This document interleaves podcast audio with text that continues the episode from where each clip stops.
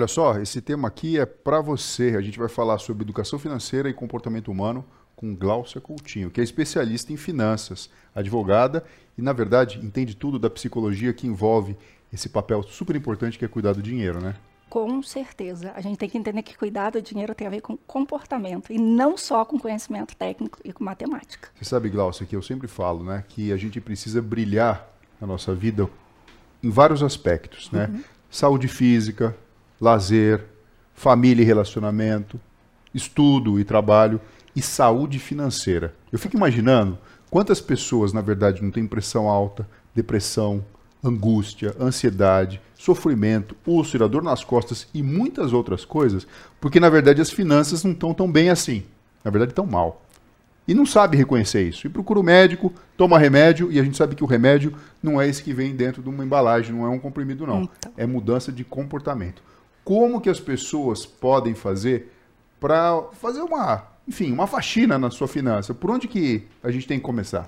Bem, eu gosto de trazer a primeira informação é sobre a contabilidade mental. O brasileiro tem o hábito de fazer a nossa contabilidade assim, ah, eu gasto tanto de financiamento, tanto de luz, tanto de celular. Faz a conta de cabeça, gasta uma energia enorme, o mês inteiro fazendo essas contas, né?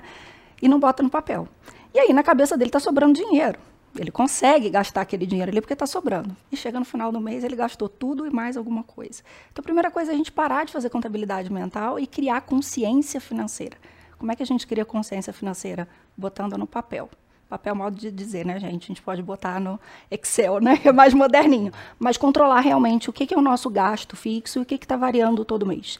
E ali a gente descobre, na realidade, torneirinha aberta de um monte de coisa. Peraí, o que você está falando é uma coisa que eu acho super interessante, né? Quando a gente vira o ano e as pessoas pulam as sete ondinhas, ou fazem aniversário, fazem promessas. Eu sempre gosto de dizer o seguinte: eu pego um bloquinho ali e anota, porque isso ajuda seus lobos frontais direcionarem, e junto com isso você consegue alcançar as suas metas de uma forma muito mais simples. Então, aquela conta básica do tipo o quanto entra de dinheiro na minha conta por mês e o quanto sai de dinheiro na minha conta por mês é o passo inicial. É o passo inicial, que o brasileiro não faz, ele faz mentalmente. Ah, o meu salário é tanto e às vezes não é, meu salário bruto é tanto. Quanto entra líquido na tua conta?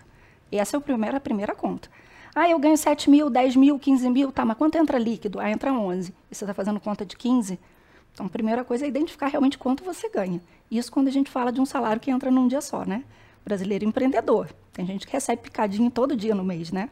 Fica mais difícil controlar.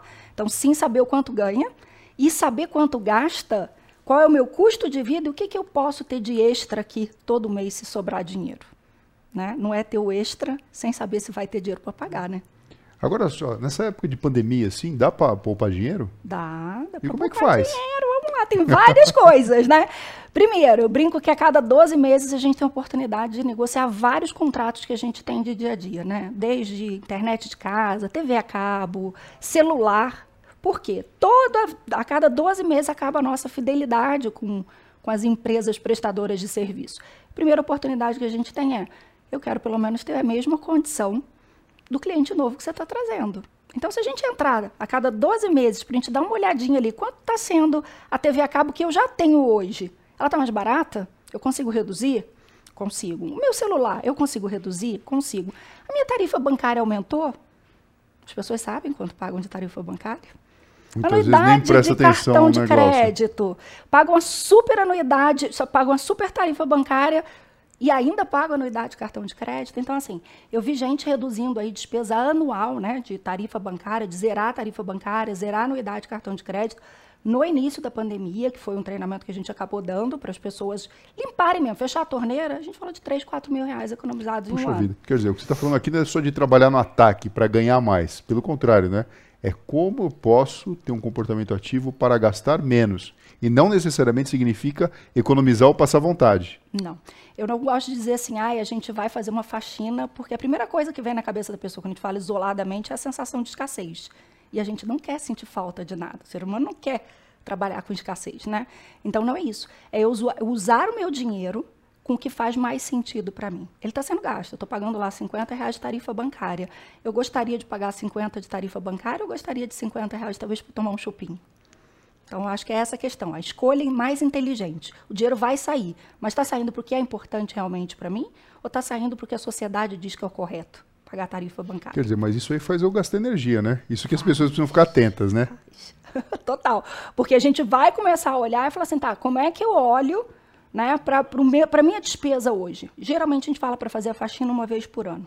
Acho que a gente conseguindo fazer essa faxina, faxina, você diz, vamos parar aqui, vamos prestar atenção de uma forma organizada, no que entra, no que sai, e nessas contas fixas aí mais que tem contratos. Que sai, é isso? Porque mais quando entra a gente fica é. feliz, né? Muito mais do que sai. Então, assim, olhar por quê? A gente fala assim, despesa é igual unha, tem que cortar de tempos em tempos, ela vai crescendo. Então a gente precisa olhar o que está entrando, principalmente nós mulheres, né? Ah, vou fazer cílios agora, agora eu vou botar um negocinho Não, É importantíssimo o que você está falando, pessoal. A Glaucia, é lógico que ela sabe muito sobre finança, mas o olhar dela principal é para o nosso público aqui, sabe?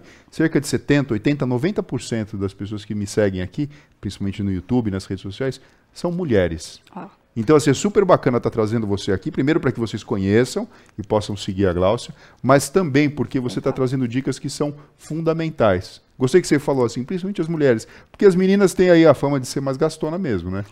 Assim, ó, eu não sei se vocês já ouviram falar, mas existe uma coisa muito clara chamada Pink Tax que é a taxação sobre produtos femininos. Né? Então, se você comprar uma gilete de barbear para você e eu comprar uma da mesma marca, igualzinha, mas ela for cor de rosa, a minha geralmente é 17 a 18% mais cara e a mulher quer o cor-de-rosa. Então a gente compra todos os produtos mais caros, os nossos produtos de beleza. É o mesmo produto, mas ele já é mais caro. Então a gente tem que começar a olhar se eu mudei a minha marca de gilete, se eu passei a fazer unha, que era normal, passei a fazer unha de gel, se eu estou fazendo, botando cílios todo mês ou a cada 45 dias. Aí você fala assim, mas eu não fiz nada de diferente do que eu fiz no ano passado. É, só comecei a pintar unha com esmalte de gel, só comecei a fazer. Aí no final você fala, nossa, isso todo mês, né? Sim, então chega no sim. final do ano, você tem um gasto muito maior. Então, a, o segredo, doutor Fernando, é não é o quanto eu ganho, é o quanto eu gasto. Aonde eu gasto. Interessante isso. E quando sobra um dinheirinho assim, o que, que eu tenho que pensar? É melhor eu lá quitar a dívida, ver o que está financiado, ou eu partir para o investimento? Eu brinco e falo assim, não existe resposta certa ou errada. No momento atual que a gente está no Brasil, se a sua taxa de juros não for uma taxa muito gritante, por exemplo, ah, Glaucia, eu estou pagando 4, 5% de taxa. Eu consigo fazer um investimento com 8, com 9, com 10? Consigo. Então, vale mais você investir por um período que tá e você ainda vai ficar com dinheiro na mão. Então, a gente tem que avaliar, não tem regra de bolo, né? É sempre melhor que tá. Não. Qual é o momento que o Brasil está agora? Eu consigo investimentos com taxa, com retorno maior do que eu estou pagando de, de juros lá na minha dívida? Consigo. Então faz sentido a gente pensar em investir por um período e você quitar daqui a alguns meses, não imediatamente. Então é importante. Agora, quando você fala isso de pagar, de quitar e tudo, eu fico sempre pensando o seguinte: aquela forma de imaginar que uhum. sempre que eu posso fazer uma compra à vista, uma das coisas pequenas mesmo, é melhor do que usar cartão de crédito? Vamos lá. Porque assim, o cartão de crédito, em última análise, acaba sendo uma mini dívida que você faz, mesmo que você tenha o compromisso de pagar na data do vencimento. Vou dar um exemplo aqui, né? Eu geralmente pergunto para as pessoas assim: vocês têm dívida? A maioria das pessoas me dizem não. Aí eu falo: você tem parcela no cartão de crédito? Tenho. falei, então você está endividado. Você pode estar adimplente, né? Então, se eu estou pagando na data, eu tenho a dívida, mas eu estou conseguindo honrar a minha dívida. Então, quando eu não pago, eu estou inadimplente. O brasileiro confunde inadimplência com dívida. São coisas diferentes, né? Então, a questão é, sim, dá para pagar à vista? Pague à vista, porque a gente não tem a cultura de investir. Então, a pessoa que já investe, ou seja, já tem a regularidade de investir, não vou usar esse dinheiro e vou botar esse dinheiro para render, ok. Como a gente sabe que a gente não tem esse hábito, então eu falo, pague à vista sim, para você não ficar se endividando para frente. A gente não sabe o dia de manhã, né?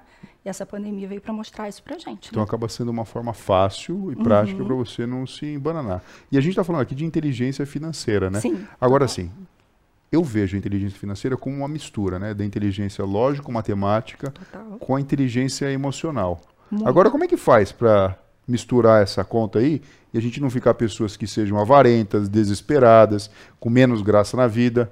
Não. Porque também não adianta você ter a conta no azul e você tá triste, mas também você não pode estar tá no vermelho ali E, enfim, É- é o difícil- dia de amanhã, né? É difícil estar no vermelho feliz, né? A gente já fala, nossa, tem alguma coisa errada. Eu falo que tem que ter um equilíbrio. É normal a gente falar da questão né, da inteligência, a inteligência financeira. A inteligência financeira é exatamente essa. Usar o dinheiro para que eu faça as coisas que são importantes para mim sem que eu me endivide.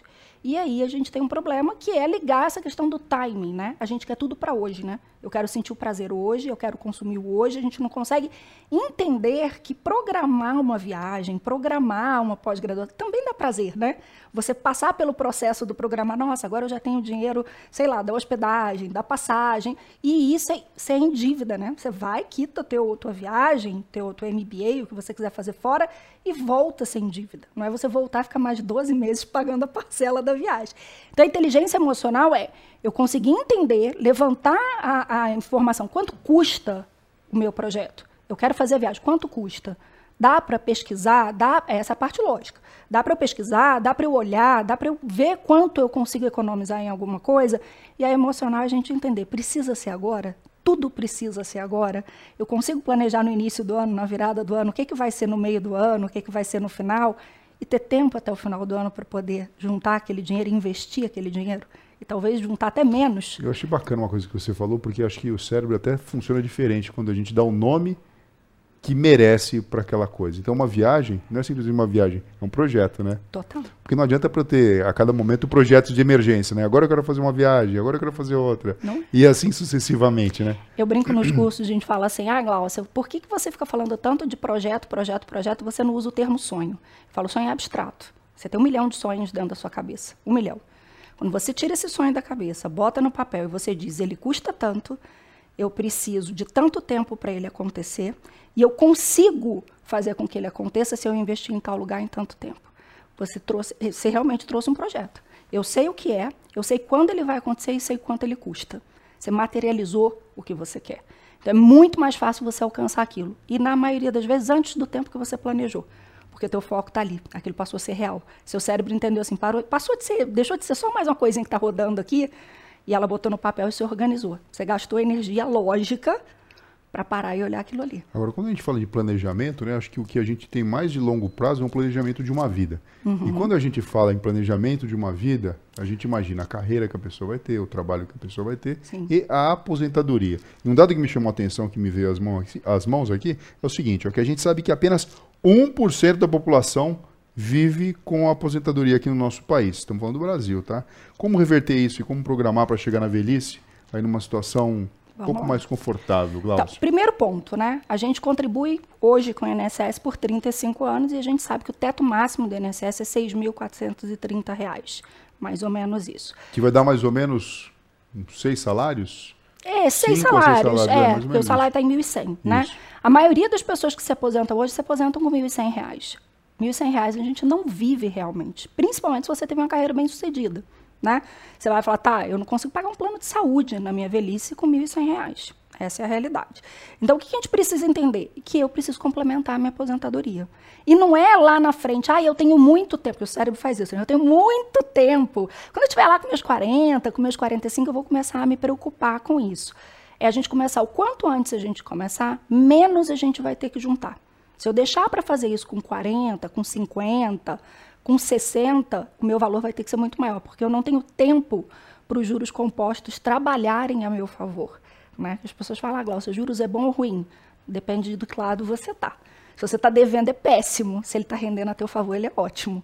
Então, se eu tenho muito tempo para render, a gente tem uma possibilidade de juntar pouco no Então, início. aqui a sugestão que você já está dando, além de a gente fazer essa faxina anualmente, é o entender o quanto que a gente ganha, que você falou que é mais fácil, mas nem sempre, porque muitas vezes a gente interpreta como bruto e não lembra que a gente tem que pagar imposto, tem outras coisas, então a gente tem que pensar no líquido, Sim. entender o que a gente tem de gasto fixo, quanto que é o custa, mais importante. entender essa coisa do longo prazo, entender Total. que então você está dizendo que é importante a gente ter uma previdência privada Uma ou pelo previdência menos privada. investimento, sei lá, propriedades, imóveis que De de, alguma prazo. forma gerem trabalho, gerem uma, uma, uma receita no qual eu não preciso de fato trabalhar para poder, enfim, numa fase mais avançada da, da vida usufruir. É Não, isso. total, tem que começar. E aí a questão é, o que, que é mais fácil? Eu conseguir contribuir 500 mil reais numa previdência ou comprar um imóvel de cara? Quem está no início de carreira não tem o dinheiro do imóvel, né?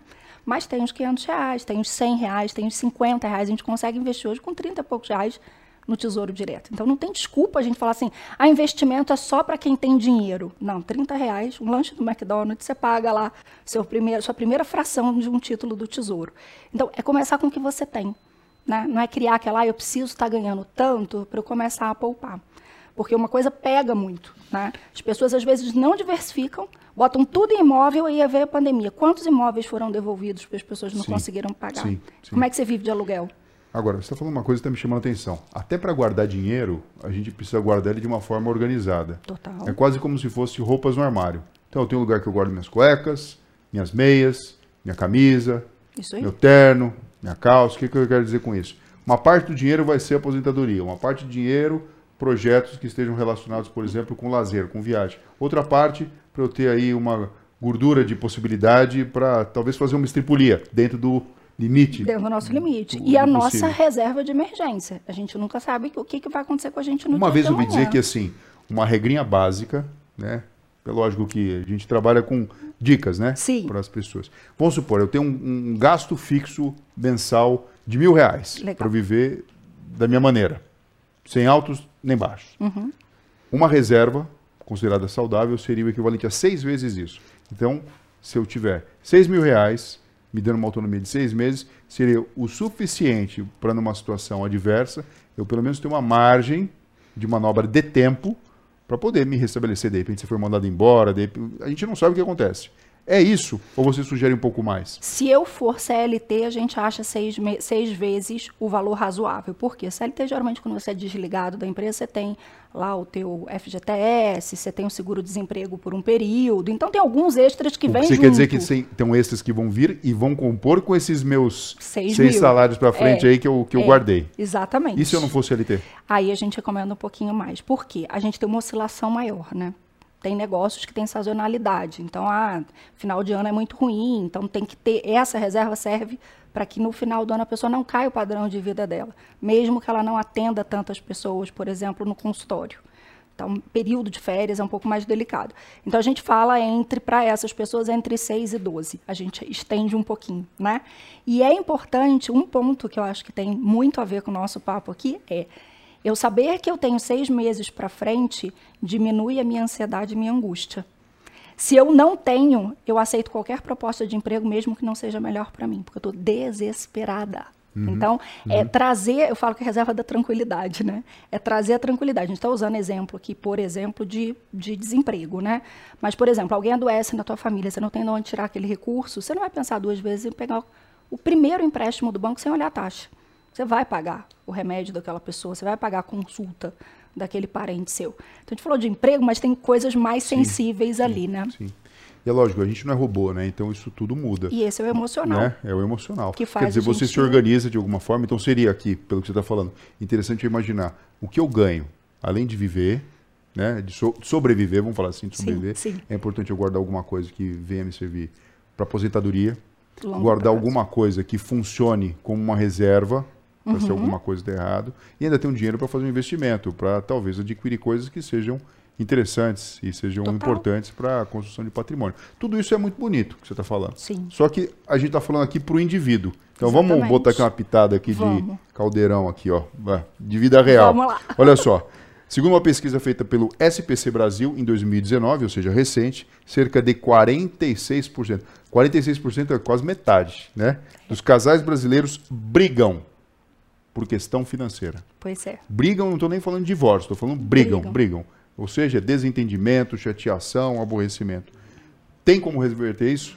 Primeiro ponto, a gente precisa conversar sobre dinheiro, gente. Dinheiro é um tabu, né? A gente fala, antigamente sexo era um tabu, as pessoas não conversavam sobre sexo. Sabe o que eu já ouvi dizer? É o seguinte, que... o americano, por exemplo, ele fala de dinheiro muito bem mas de sexo é meio difícil. O brasileiro já fala tudo sobre sexo, e mas nada. quando você fala de dinheiro, você pergunta para uma pessoa quanto ela ganha, ela vai olhar para você, vai desconversar, como se você estivesse pedindo para ela tirar a roupa. É mais ou menos. E o americano é o contrário, né? Ele já de cara já sai falando quanto ganha, quanto deve, quando não deve. Então você acha que o caminho acaba sendo a gente, na verdade, falar mais sobre isso? Eu acho que sim, isso tem a ver com o nosso perfil, né? Mais acalorado, desse, ah, não posso falar de dinheiro porque a pessoa vai pensar que eu estou fazendo uma coisa, eu só penso em dinheiro, que eu sou materialista, onde fica a emoção e o sentimento do brasileiro, né? Mas eu acho que dá para falar com amor. Vamos pensar assim, olhar e falar, dá para falar sobre dinheiro? Sim. Se você conseguir dizer, olha, quais são os nossos planos? O que, que a gente vai fazer para montar os nossos planos? Como eles vão acontecer, respeitando a individualidade de cada um do casal? Porque cada um foi, vem de uma cultura, de uma educação diferente, né? Então, assim, teu perfil de investidor provavelmente deve ser diferente do perfil de investidor da tua esposa, igual o meu é do meu marido. E se a gente colocar tudo num cesto só e deixar uma pessoa tomar a decisão, em algum momento a outra pessoa vai ficar chateada. Então, acho que tem que sim manter a individualidade, tem que se conversar. Porque o dinheiro, ele é, quando eu gasto demais, pode olhar que tem alguma coisa aí por dentro pegando, né? Por que, que eu estou gastando demais? Te dizer uma coisa emocional, né? Total. Você não está bem resolvida. Total. Eu tô ali, ou eu estou gastando demais por conta disso, ou eu estou gastando de menos, né? Porque eu entro numa de que vai faltar e aí começo a não gastar e fico muito chateada porque o parceiro está tá gastando. Poxa, ele não está vendo que a gente está no meio da pandemia, tinha que estar tá segurando as pontas tal, mas não fala vai engolindo. Você sabe que eu entendo dinheiro assim, né? O dinheiro para mim é uma energia. É uma convenção que a gente tem aqui, que se obtém através de horas trabalhadas. Então eu faço trocas, né? Em vez de eu estar ali deitado é na rede, eu estou fazendo alguma coisa e eu recebo um dinheiro para fazer isso. Ou eu tenho uma propriedade e empresto ela, eu estou falando aqui da questão do aluguel, Sim. ou eu tenho recurso mesmo, empresto esse recurso e por questão do juro, esse dinheiro volta para mim. Mas em última análise é energia, que não significa que você vai ser feliz não. se você tiver um monte dela. Porque se você não souber fazer a mágica com ela, na verdade isso vai representar um número e uma coisa muito virtual. Agora, eu acho realmente desafiador quando a gente mistura essa questão do casal, porque aqui a gente está falando de aposentadoria, mas o casal não aposenta junto. Quem aposenta é uma pessoa ou outra pessoa. E é um ponto importante, né? O que a gente vê hoje no Brasil? A gente vê o casal trabalhando, e quando a gente fala de investimento especificamente, o marido fazendo o investimento, mesmo que a mulher contribua com uma parte desse dinheiro para se investir. Primeiro ponto, estou cansada de atender viúvas que perdeu o marido, não sabe quanto tem investido, nem aonde está investido. Né? A gente sabe que a mulher tem aí, em média, sete anos a mais de expectativa de vida do que o homem. Então, assim, não adianta a gente não entrar em contato. Em algum momento a mulher vai ter que entrar em contato com o dinheiro vai ter que. A questão é, quanto mais cedo eu entrar, mais fácil né, para o meu cognitivo entender isso, do que eu chegar lá na frente cheio de insegurança e ter que lidar com uma coisa que foi um tabu a minha vida inteira. Né? Então, assim, é importante a gente entender que nós somos indivíduos diferentes e que a gente olha para o dinheiro de forma diferente. A mulher e o homem olham para o dinheiro na hora de investir, de, não de gastar também, gente, mas na hora de investir principalmente de forma diferente. Então, acho que vale a gente entender qual é o perfil de cada um e sim ter duas contas de investimento. Isso é um ponto, né? Não existe conta de investimento conjunta. Existe sim. conta corrente conjunta, conta de investimento ainda não. Sim, Glaucel, o papo está muito agradável. Acho que eu ficaria horas e horas aqui falando com você e eu tenho certeza que vocês estão amando essas informações e vão compartilhar com as pessoas que vocês gostam, porque são informações realmente muito valiosas. E você sabe que, falando sobre isso, eu fico pensando, né? As crianças, se forem educadas precocemente, já com essa visão diferente, vão tender a ser adultos que vão ter uma saúde financeira aí mais preservada. E talvez problemas de saúde física sejam menos prevalentes lá na frente. Com certeza. Porque assim, eu não lembro da minha mãe investindo. Então, assim, e eu vejo hoje alunas com, com filhas e filhos, e elas dando o exemplo de como investir né, abrindo conta, inclusive, para os filhos menores na corretora. Então, assim, não vai ser tabu com 18 anos a criança começar a mexer no aplicativo dela, né? Com certeza. É isso aí. Bom, pessoal, a gente fica aqui com esse papo cabeça com Glaucia Coutinho, especialista em finanças, advogada e uma verdadeira psicóloga do comportamento humano no que se refere à saúde financeira. Muito obrigado, viu, Doutor Glaucia? Fernando, eu que agradeço a oportunidade. Obrigado a vocês que acompanharam a gente. Obrigado. É isso aí. Pessoal, até breve.